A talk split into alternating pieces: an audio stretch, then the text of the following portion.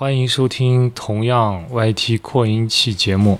我是本期的嘉宾 Jameson。你可以在各大音频平台搜索“同样 YT”，就能收听到我们每期节目哦。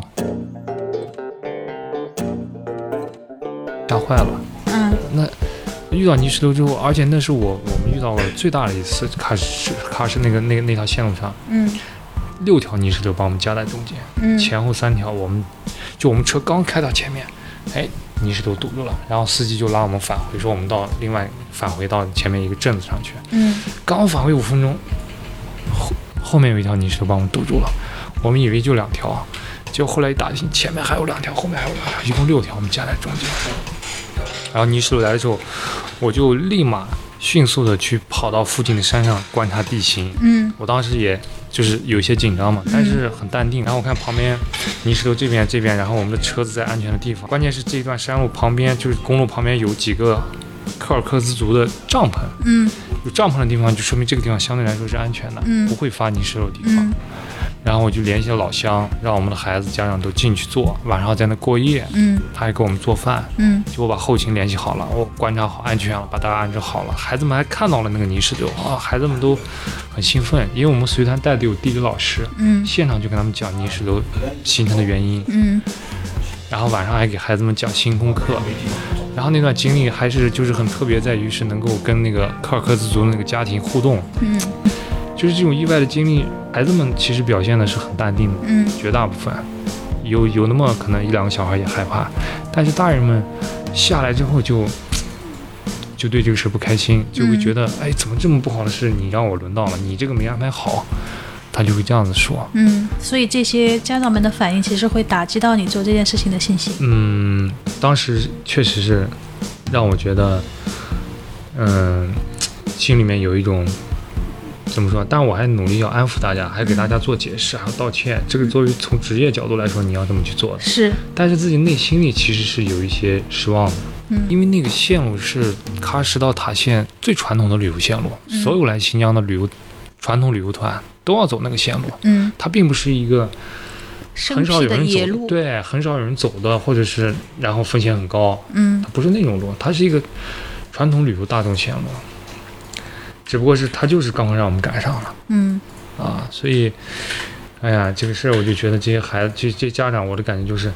其实这是多么好的一个对孩子的一个历练。你你接受这种人生的这种，就对对吧？大自然，你看到大自然那种地质灾害是怎么样，然后你接触到这个行程当中这样一个突然的变化，我们怎么样去一起克服困难，去面对它了？对他的心理培养，这种接受这种困难的挫折的能力，都是一个很好的一个锻炼，嗯，对不对？我觉得你这个是很好的锻炼。但是你想，我们去逛野生动物园的时候，我们可是坐在有铁栅栏的车里面的呢。 好，那我们正式开始我们今天的节目吧。Hello，大家好，欢迎收听今天的同样 YT 扩音器，我是达达。前面这段话呢，是我和今天的嘉宾，然后我们呃闲聊了很长的一段时间之后，但是我觉得又和我们今天的主题很贴切的。欢迎 James，哎，不知道今天在耳机前面的听众朋友们听到前面我和 Jameson 就是讲的这段话，能不能猜出来他到底是从事什么职业的呢？哎三呀，二一， 大大家心里有答案了。Jameson，给我们揭个秘好吗？哎呀。可能我觉得大家都能猜出来吧，我是在新疆做旅行，刚刚听你说的新疆旅行，好像和我们认识的新疆旅行不太一样呢。嗯是吗？对，那我们今天这期节目其实就要来聊一聊 Jameson 的独特的新疆旅行。好，呃，我们还是老生常谈啊，言归正传，就是 Jameson，你是学什么专业的？我是学木材科学与技术，哇木材工程。那你这个就是，我觉得你这个专业听上去非常的好呀，为什么后来要去做了旅行呢？嗯，这个专业确实在南京林业大学，它属于一个国家重点学科，嗯全国可能当时有十三个林业院校吧，它这个专业是排名全国第一的哇，啊。所以当时我报专业的时候，就是看到这个了，嗯然，后我就填了。那其实本身自己也是喜欢动手啊，还是说什么这些的？哦，没有，这个这个专业是我的 二本，二本，对，第二本课。嗯一本嘛，就是因为我喜欢物理，然后报了兰州大学物理系，但是因为我英文比较差，所以差了几分没上。嗯二本呢就选了这个专业，然后看到他的这个专业，其实我完全不了解，但是看他可能排名是最好的，可能想到以后好就业吧，嗯当时就这个想法。嗯，当时就是就业思路很清晰哈、就找了一个我听上去我不知道你们专业是学什么的哈，因为在我这里是完全陌生的一个专业。那你后来学习了之后，你说你开始也不了解嘛？那你后来通过了专业的学习之后，你有喜欢这个专业吗？还是怎么样？嗯，因为我从小上学的时候吧，我在初中的时候经历了一次，啊、一次人一次算是转折吧，遇到了一个很特别的老师，嗯因为我在初二之前，我在班里面基本是倒数前三名，学习很差的那种嗯学生。嗯然后到了初二上学期的时候，我我妈就给我找了一个这样的一个退休的老校长，嗯那他就给我补课，嗯去他们家。我以为是传统意义上的补课，嗯每天到了之后就给我讲今天的这个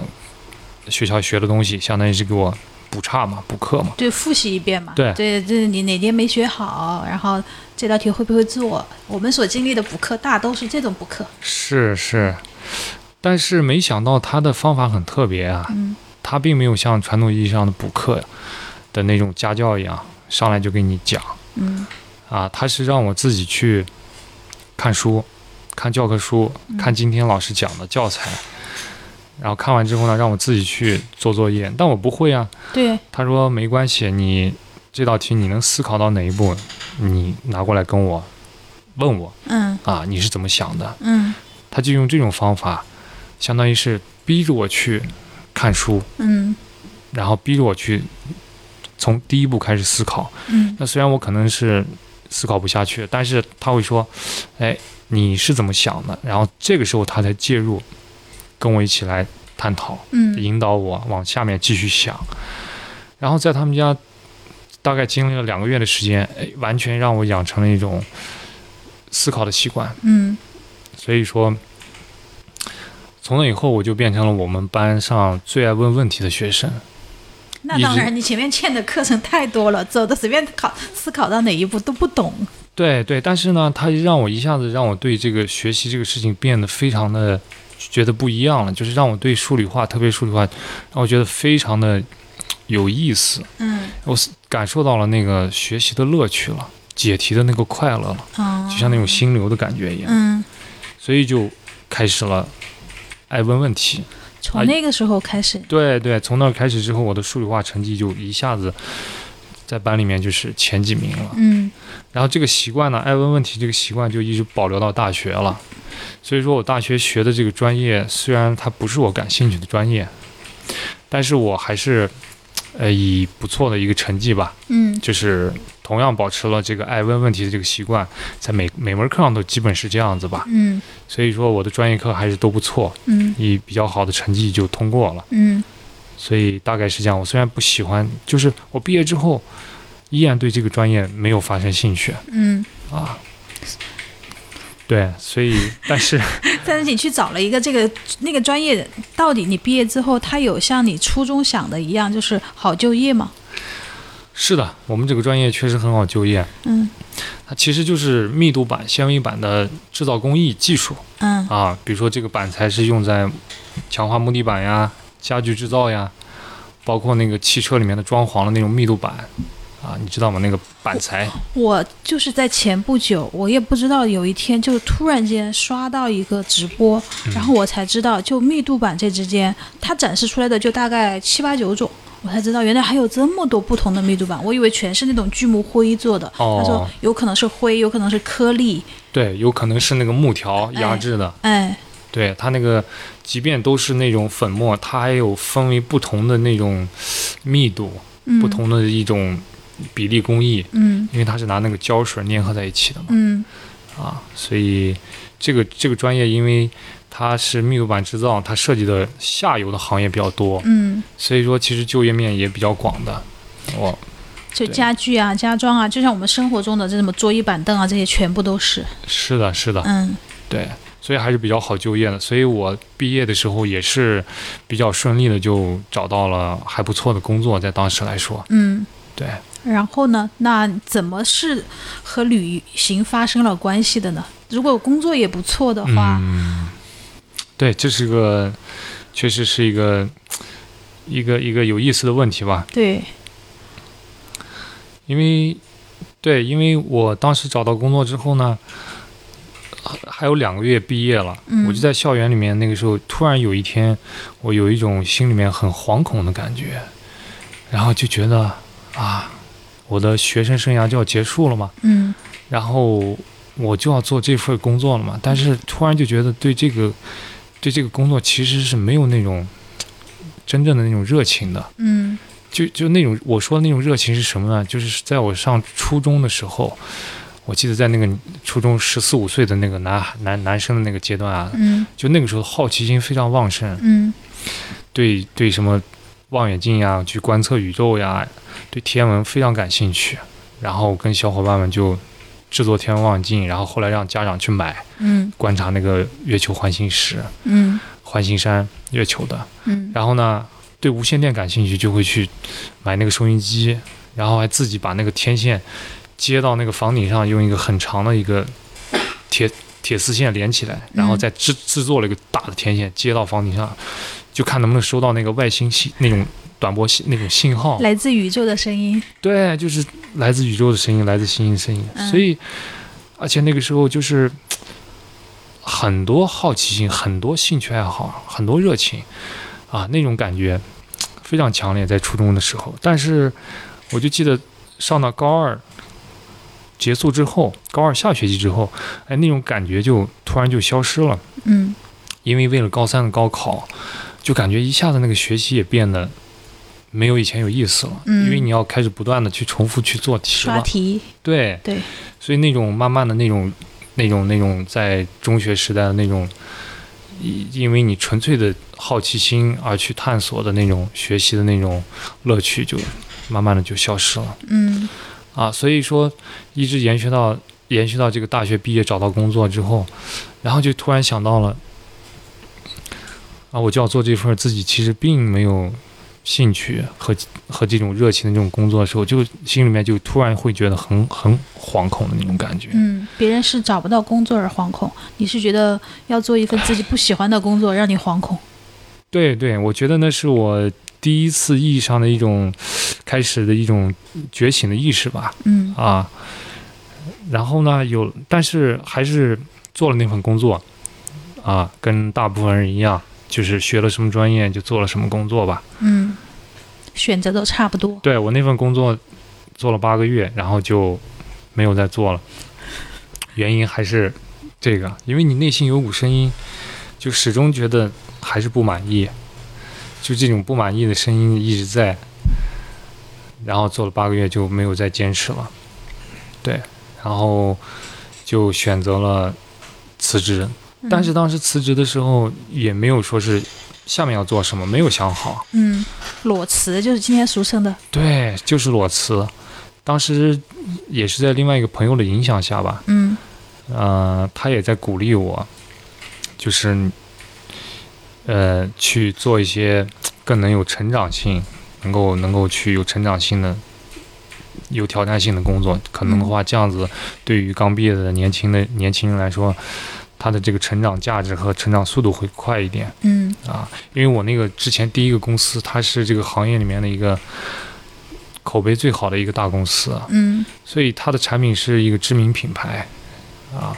所以我们在那种公司工作就比较安稳。可能像一个螺丝钉一样的，一个是像一个螺丝钉，另外一方面就是公司它那个光环效应的加持啊，嗯，所以对个人的要求其实就没有那么的。啊、懂了，就是高你了作为个人的职业生涯来说，你在那个公司不容易拔尖儿，对得到的这种锻炼和成长的嗯机会会少一点吧。嗯，作为年轻人，你还是想在职业上达到一个高度，或者说呃，有一定的职场野心的，呃，说不上野心吧，嗯就是那会儿吧，可能就觉得简单说就是觉得有冲劲，还有嗯冲劲，想变得优秀吧， 对，啊，想想获得更大的成长，嗯那就需要可能需要一些不一样的一些经历嗯啊，所以就把这份儿比较稳定啊、的这样一个工作就辞了。对，辞职了之后呢？辞职了之后啊、那怎么走呢？就是朋友给我的建议下，让我去做销售啊，让我自己再去换一家公司去。哪怕到一家小一点的这种公司，最好是创业型的公司，嗯比如说你去做做销售、做业务，那在这种公司里面，你可能得到的这种锻炼的这种机会、历练要更多一点。那我就也顺着这个，哎，我想了一下，我觉得蛮有挑战性的。嗯，销售是一个非常有挑战的工作，在你做之前，你考虑好了 吗？完全不了解，是，啊那你去了之后发生了什么事情呢？其实我把第一份工作辞了，就是找第二份工作，我都发现就很困难了。嗯，还没有到销售的时候，对，就大概半年吧，嗯都没有找到那个更合适的工作。嗯那我在当时辞职的时候是在武汉辞职的，嗯然后我当时就拿了几份简历，就在那个汉口的写字楼里面去就坐电梯去看那些公司，哎，看哪家公司感觉还不错，就进去直嗯接就去问他们你们要不要销售，就这种自我推荐的方式上门的。哇，你好厉害！你竟然选择这种方式去找工作，对啊，就是没有去招聘会，没有在网上投简历吧也？没有让朋友介绍啊什么的，没没有也没有让什么学长啊，或者说你之前公司的那些领导啊、同前辈介绍是嗯的，。是的，完全没有，因为我之前的都是在木木材这个行业的。嗯那我想呢，现在做销售就已经不分行业了，嗯所以就跨出来了。嗯跨出来之后，就是也没有别的人认识啊，嗯所以就自己找，就是扫楼一样的嗯找。对，还蛮有意思的经历，就是大部分是被拒绝的，特别是一些大公司，他们觉得这个年轻人挺有勇气的，嗯但是他说我们可能还是需要有经验的吧。嗯啊，大概是这种多的拒绝回绝比较多。嗯那哎有一些小公司，哎，他要我了，但是可能当时我从大公司出来之后，那种心态又觉得，可能这个比如说广告公司啊，什么这种小公司，可能自己的心态还没有转换过来，再加上当时也不是太会判断，所以就嗯没有，就是有一些要我的小公司我也没有去，对，反正所以是要你的你高不成低不去就对，这种感觉。想去的就不要你。对对对。嗯所以就，哎呀，回家就休息了一段时间， 哎呀啊，就失业了 嘛，就主动失业了，就这个意思。是嗯，找工作找了几个，个月没找到了之后就回家找了了。两个月没有找到，就回去嗯待了又待了三四个月，嗯然后在家待着，父母也是，特别是我，我的我的妈妈也是在家里也是着急的很呀，就觉得这个孩子怎么这个这么好的工作不做了，又跑回来。闲着。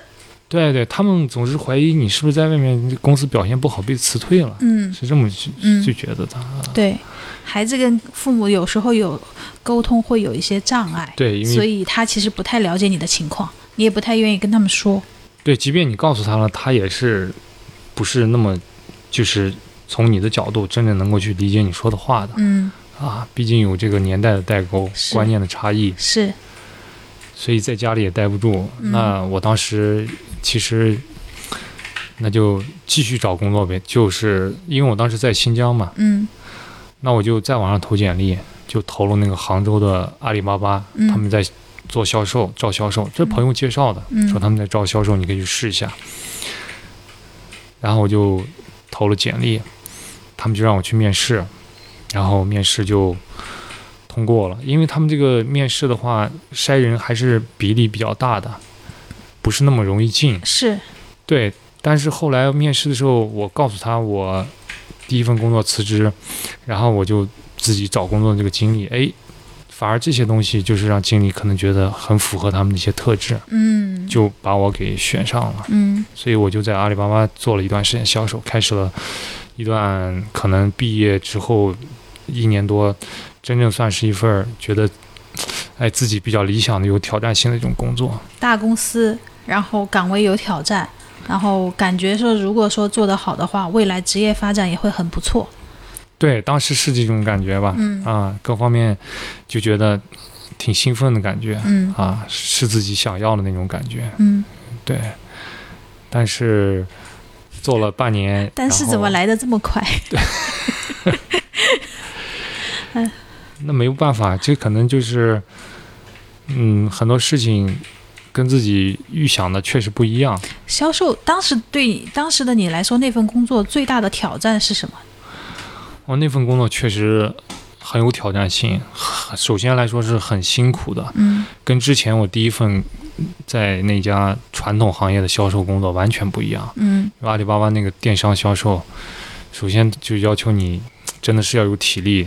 先干这个像干体力活一样去做这个销售，你要很勤奋，嗯每天八点钟就上班，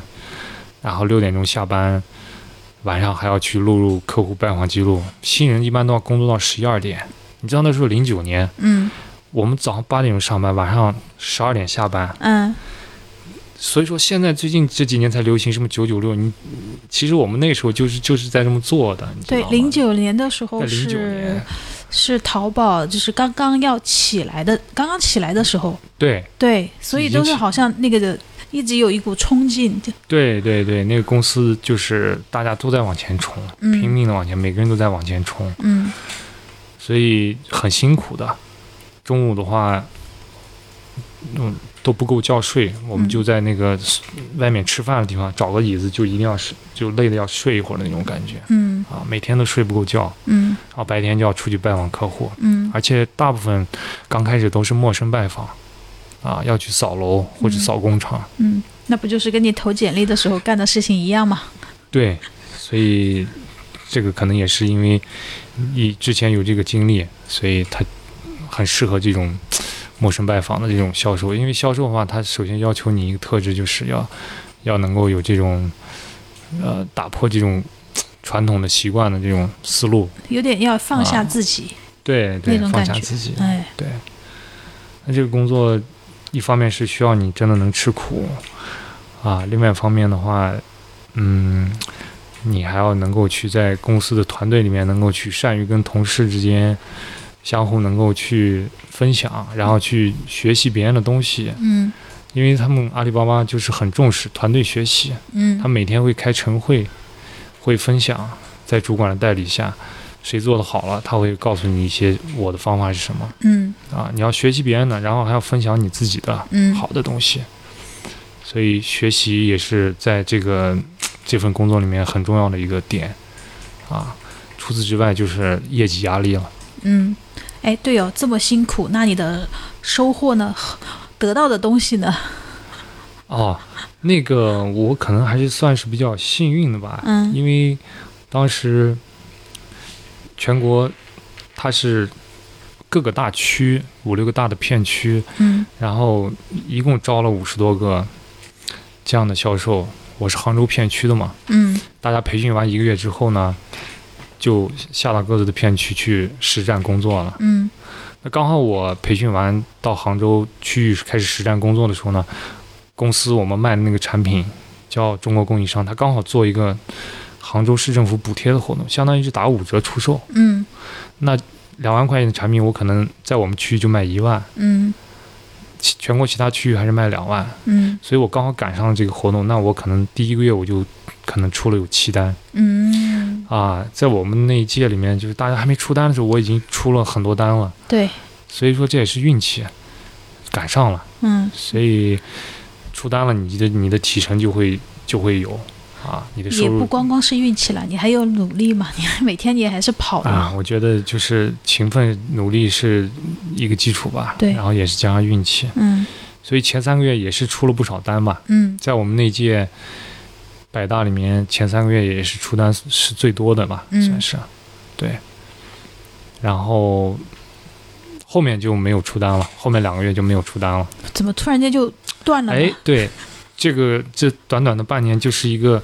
相当于是一下子走到一个波峰，然后哗就跌下来的感觉。嗯，啊发生了什么事情？也是也是跟跟跟跟上一份工作有点像嘛，就是呃心态发生了一个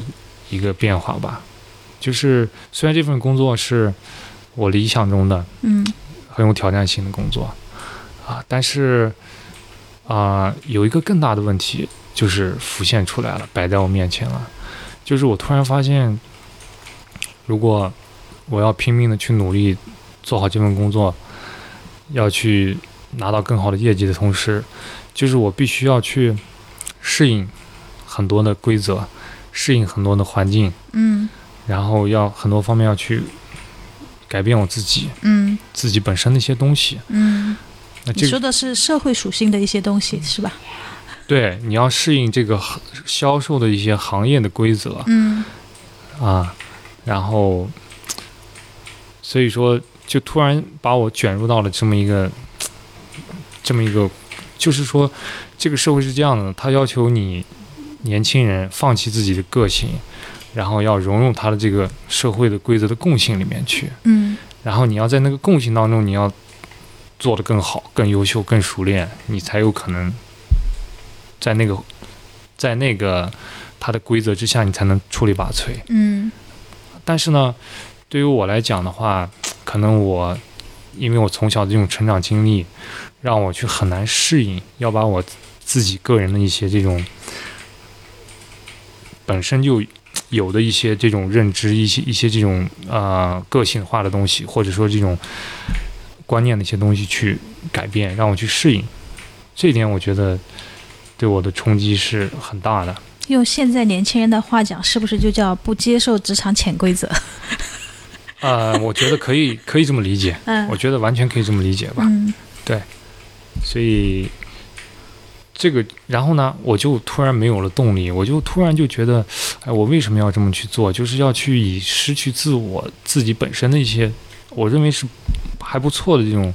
特质的这种前提下，要去牺牲掉这些来去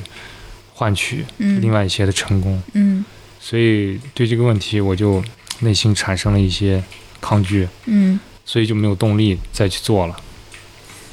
然后就停下来做这份工作了。嗯那停下来做这份工作之后，嗯，我做了一个，其实做了一个思思考，就是如果我如果不能改变自己自身的这些特性，去适应这个共性的这些东西，这个社会规则化，那我可能以后在这个社会上就没有发展的前景和机遇了。我突然意识到了这一点，嗯所以在那个时候，我意识到这一点之后，我其实是很失落的。你说为什么要这样？就是找不到一个解决的方法，为什么要这样？对对，就是当时就是这个这个想法吧，因为嗯当时也对这个社会的认识是很浅薄的，嗯刚毕业嘛，带着那种理想化的东西非黑进入即到白社会的，，对对对，但是又不愿意去丢弃那些自身的一些东西，嗯所以就产生了这种冲突和困惑。也就是在这个人生，在我毕业两年后，一下跌入到这个算是一个谷底的时候，产生迷茫、失落的时候，这个时候反而，嗯，伸出了另外一条路，嗯就是走向了我现在的这份工作吧。嗯。好，你先喝口水， 然后再跟我们讲一下这条路是怎么延伸到你面前来的，是你自己去找的，还是就是它也是突然间出现的？嗯，这条路它不是突然间出现的，也也不是我找到的。我觉得这条路是是现在回看的话，其实是我拒绝我不想走的路之后，它才慢慢浮现出来的。它本来其实就就在那儿，有可能就是你在做其他事情的时候你看不见它。它之前真的不是我以为的一条路，嗯就是我完全不知道我能走上这一条路好，给我们具体讲一讲。啊。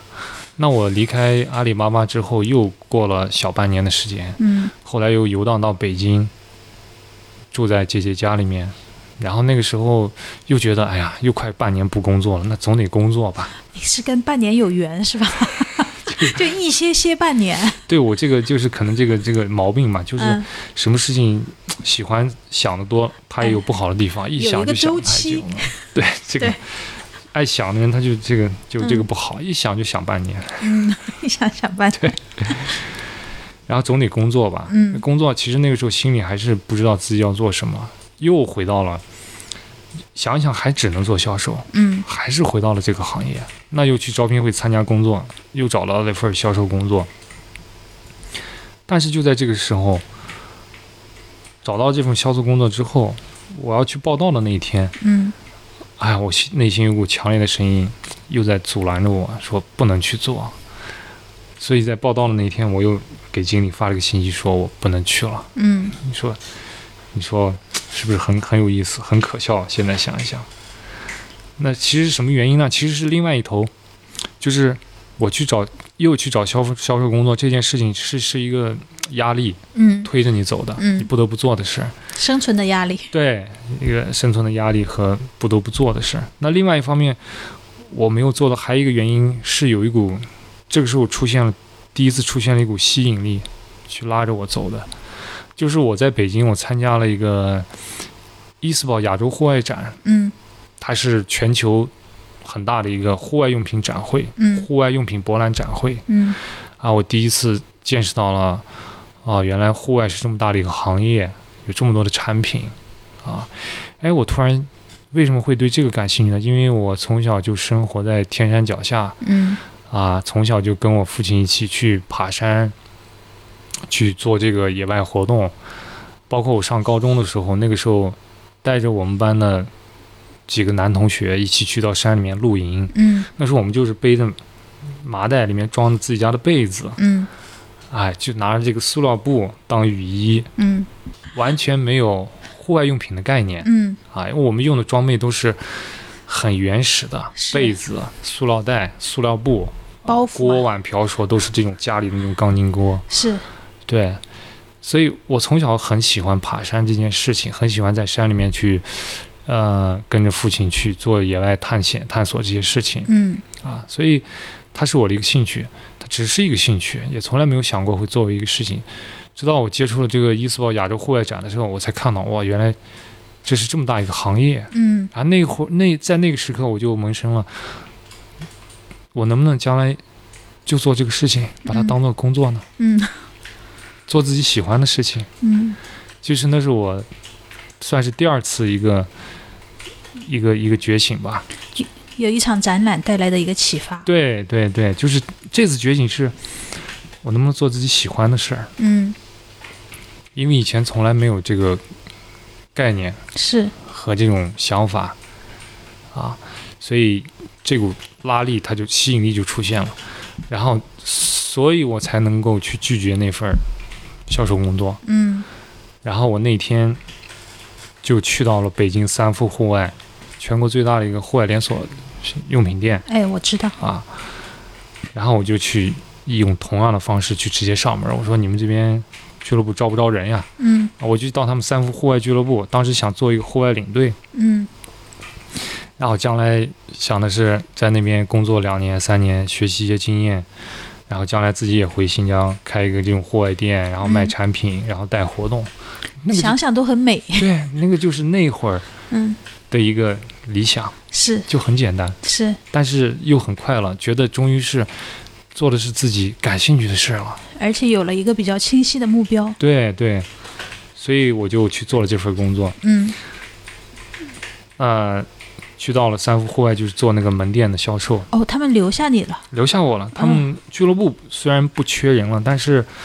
呃，门店销售嘛，就是卖那些户外装备。那我嗯觉得也是可以学习的这些户外知识，嗯我就去做了。而且，他的工资其实是跟我以前做的工作完全不一样的。嗯在三福做做这种门店的户外销售，可能就三千块钱左右。它就是一个普通的导购对工作嘛，跟我以前的那个差距还是很大的，嗯但是我并没有觉得收入变少了就觉得不好，不开心，对，反而我觉得我学到的这些东西是我需要的，这个这个事情是我自己主动选择的，嗯所以我觉得它是更有价值的。而且就是我在去三福户外去找工作的那一天，嗯走到他们俱乐部问他们需不需要领队的那一天，这个时候认识了一个在中国生活了七八年的一个美国人，嗯他那天也刚好到三福户外，他问那个俱乐部的人，你们有没有去新疆的这个活动？嗯，他说我想带朋友去新疆，嗯你们有没有去新疆的线路？三福户外说我们没有去新疆线路。哎，这个时候我在旁边应聘工作，然后嗯那个三福户外的工作人员就说：“哎，这个小伙子是新疆的，你跟他聊一下吧。”然后就这样子。搭上线了，和你的第一个顾客，不对知道后面有没有成为你的顾客啊？呃，他不是我的顾嗯客，他是我们是合作伙伴，啊，对我们一起去做了这个户外旅行的事儿。后来，啊，对，是具体说应该是我跟着他做，嗯对。那因为这个机缘巧合就跟他认识了，然后嗯我们立马就来到了这个俱乐部的门口，两个人就开始私聊了。嗯他说他想带中国的这些生活的这些外国人去新疆做这种荒野旅行嗯啊。他说这些外国人远离家乡到中国这么偏远的这个国家来工作啊，可能时间久了也会想家呀，有一些这种烦恼呀什么的。然后他想他们他们，因为他们是基督徒啊，嗯有一个特殊的背景，基督徒里面就认为，基督教里面就认为这种荒野是荒野里面是最接近上帝的一种场景。我看过有一本书就是这么讲的，对，这是基督教文化里面的对，啊，因为这个荒野是上帝赋予人类去一个花园一样的东西，嗯一个地方，嗯所以他们这些基督徒就是想去这种荒野里面去做这种一种户外的旅行。哎，我觉得这个事情，那这不就是我想做的事儿吗？嗯所以，所以现在想想，其实就是说，我对那句话是非常感同身受的，就是如果你真的想做一件什么事情，全世界都会为你让路的，嗯，真的是这样的。在你这件事情上确实是这样子，对我就很明显的能够感受到，嗯就是当你的目标、你想走的路出来了之后，你去朝它走了之后，你好像就能够走到嗯啊，所以就。那我刚好是在天山脚下长大的，一拍即合，对我对我们家那边的天山荒野很熟悉，嗯一拍即合。嗯然后我就带他来新疆，让他住到我们家里面，然后我们两个就一起在做这个项目，这也这也是他的一个创业项目，嗯他就邀请我一起跟他做嗯啊，而且他是在美国的那个 N O N N，我看 N O L S 吧，一个就是美国那个美国国家户外力领导力学校，嗯很出名的，全球很出名的一个美国的一个户外大学，他在那儿是毕业的。嗯毕业之后，他学习了很多这个户外嗯非常好的这种理念，嗯，那这个也是我非常想学的东西。所以，户外居然还有理念，你可能当时也是第一次知道这个事情，对，完全是接触到了一个非常新兴的一个这么一个事物吧。嗯，因为对于我们来讲，以前那爬山就是爬山，没有什么理念不理念的。是，对，认识他之后才发现，哦，原来是这这个这个里面有很多的一个一个，嗯，就是它表面看起来是规则，比如说那个不留痕迹的这些规则，嗯但是其实你深入了解之后，你会发现它是这个上百年、几百年来，这个欧美人跟自然在在认识自然、接触自然，包括在观念转变这个过程中，它形成的一些认知规则。嗯啊，你去亲近自然，你要保护它，你要去尊重它。啊简单来说是这样的，嗯，就是不要在户外随便扔垃圾，就是你带什么去要带什么走，是的，对，呃，他们甚至是把那个在野外的那个荒野里面那个你大小便，嗯它特别是你的这个排便的那个纸张，它都要收集回来，装到一个袋子带回来，嗯，包括食物的残渣都不允许留在荒野里面。会对当地的生物群产生影响。对你，比如说食物残渣，它会影响那个当地野生动物的一个嗯饮食习惯。嗯对，所以不留痕迹的原则，嗯他们是我觉得让我最吃惊的是，他们真的是践行的还是非常好的嗯啊，哪怕是在不是他们自己国家的地方，他们都都能做到，而且会教育新来的人，或者是去影响我去做这件事情。嗯啊，我觉得，所以这我跟他一起做了两年的这个荒野旅行，那从中学到了很多这个户外的知识嗯啊，团队活动的这种经验，对，所以这是一段非常非常美好的经历嗯，啊，所以这两年期间，你就是一直跟他在一起做荒野旅行，然后三夫也拜拜了。对，我在三夫工作了三个 月，啊，又是嗯那对对，工作了三个月，因为因为当你明白你的这个目标和方向的时候，那你肯定要做最有价值的事情。是你要对做选择，对，因为我在三夫最想做的还是俱乐部的领队活动组织的工作，嗯但是因为没有这个机会，是我只是在门店做销售。那有了这个跟美国朋友一起做天山荒野旅行的机会，嗯，那我就抓住它，就嗯一起我们做了两年的这个荒野活动。嗯只是每年夏天两个月的时间做一下。其实工作时间加上前后准备时间，也就四个月时间最多了嗯，啊。其余时间呢你在干嘛？其余的时间，嗯、我其余的时间的话，呃，我也试图找过别的工作，嗯短期工啊，然后其他的时间，呃，做自己想做的一些事情，比如说也会去看一些书。平时你要看很多书，去对你感兴趣的这个户外知识，你要有一些更深入的去、去学习和探索的这样的一个过程嗯啊。所以总的来说是围绕着户外旅行这个事儿在做。就一直在学习对对嗯与实践当中，但是实践的时间看上去是相对比较短暂的，对，虽然短暂，嗯但是因为这个实践，它是因为你直接跟了这个就是这个美国人，他是从这个户外领导力学校毕业的，你确实学到了很多有用的、嗯最直接、最有用的。啊而这些东西其实，在当时来说，是在国内的这个户外界是还是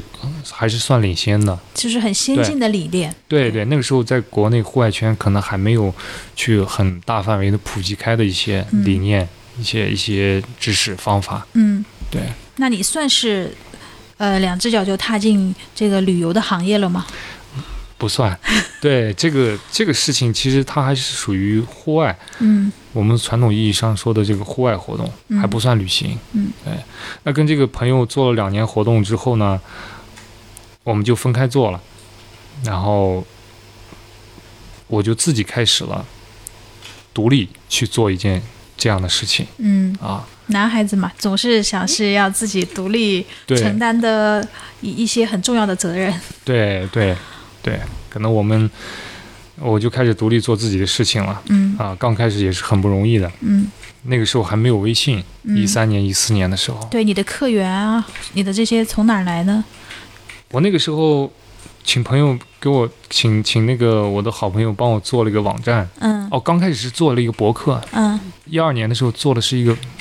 那个新浪的博客，我嗯把我的产品活动活动的产品放到博客上，嗯然后去推广，然后只是在熟人圈里面去做推广。靠什么吸引人呢？是图片还是文字还是啊什么？那个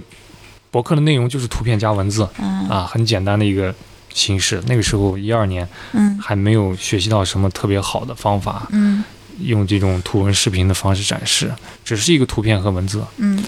所以效果不是，所以效果就是没有什么效果。 你有投流吗？那个时候所谓的有推广吗？有做？没，那根本不知道那是个什么概念、嗯啊。然后接到的客人也都是还是朋友介绍的，嗯哎，知道你在做这个事儿，给你介绍。所以刚开始的时候，这个博客的方式实际上是没有推广成功的。嗯，第二年到一三年做了一个网站，然后做了一个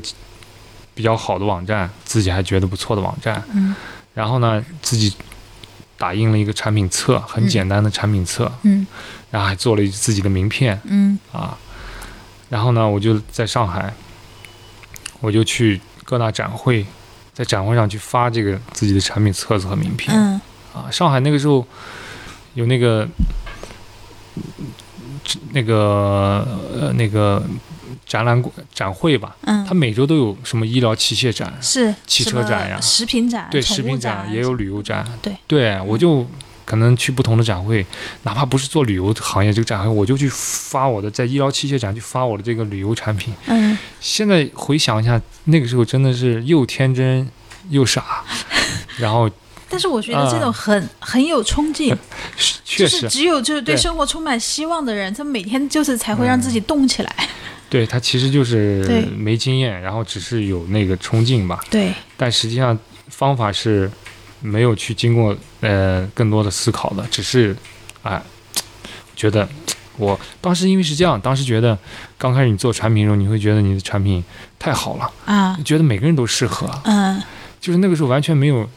一个想法和这个认识，就是你其实你的任何一个产品，它是有一个适应适应的群体，它嗯，有对应的客户的啊，它并不是每个人都适用的。对你但去的是展会适不适宜的精准客群？，对，当时没有这些概念，刚嗯创业刚开始都是这样子，可能我觉得至少我是比较笨的起步吧，对，所以就这么去推广，地推我们俗对称地的。推哎，地推没效错果怎么样？地推效果吧，